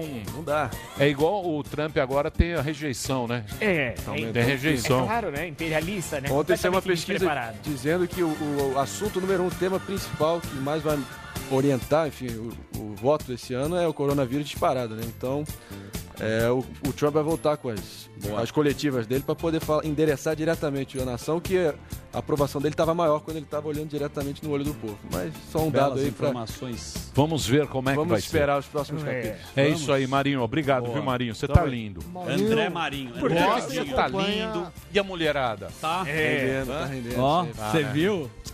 Isso é que é importante. Saudades. Estamos Isso é- voltando aos Atenção, pouquinhos. molecada, Agora, molecada. foram quatro meses de penúria. né? Não, vamos aproveitar a vida, que a vida É. passa que nem um foguete. E podem, É. e podem ficar tranquilos que eu senti o cheiro é candidato daqui a 10 anos. Não é, por Ah, enquanto não é candidato. Amanhã estaremos. Quem amanhã? Zé Lezinho? Zelezinho? Zelezinho? Quem é? Henri Cristo? Não, não. não. Se eu E o contar vai amanhã estaremos de volta. Ao meio-dia aqui na programação da Jovem. Pan. Olha, tudo de bom. pai. Tchau. Meio-dia aqui na pai. Eu conto a história.